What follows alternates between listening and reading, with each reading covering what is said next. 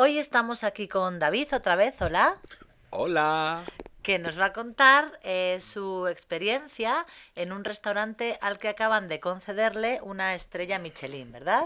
Así es. ¿Dónde está este restaurante?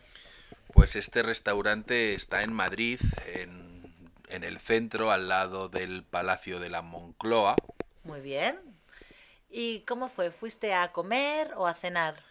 Al principio íbamos a ir a cenar, pero decidimos que lo cambiábamos y que nos íbamos a comer, porque normalmente en estos restaurantes, como los menús son bastante largos, pues pensamos que era preferible ir a la hora de comer en vez de a la hora de cenar. Muy bien. ¿Y cuántos platos tenía el menú degustación que pediste?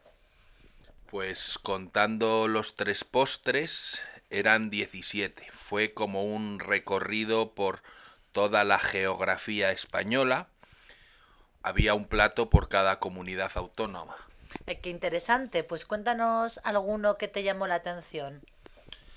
Tengo muy mala memoria, pero quizá el que más me gustó fue el de Cantabria, que era una tostada con una anchoa y un poco de queso picón que llaman, que es parecido al gruyère francés. Muy bien.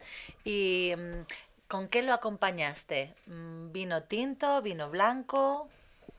Había una opción en el menú que se llama maridaje, que lo que hacen es que te sirven un tipo diferente de vino con cada plato que ellos piensan que es el que mejor eh, se asocia y que más potencia el sabor de ese plato. Ah, y lo hicisteis.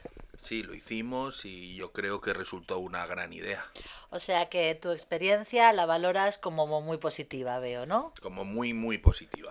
Una pena que no se puedan pagar todos los días estos restaurantes, ¿no? Sí, tanto el restaurante como la estancia en Madrid al final es un poco caro, pero de vez en cuando yo creo que merece la pena. Muy bien, pues muchas gracias, David. Hasta luego. Hasta luego.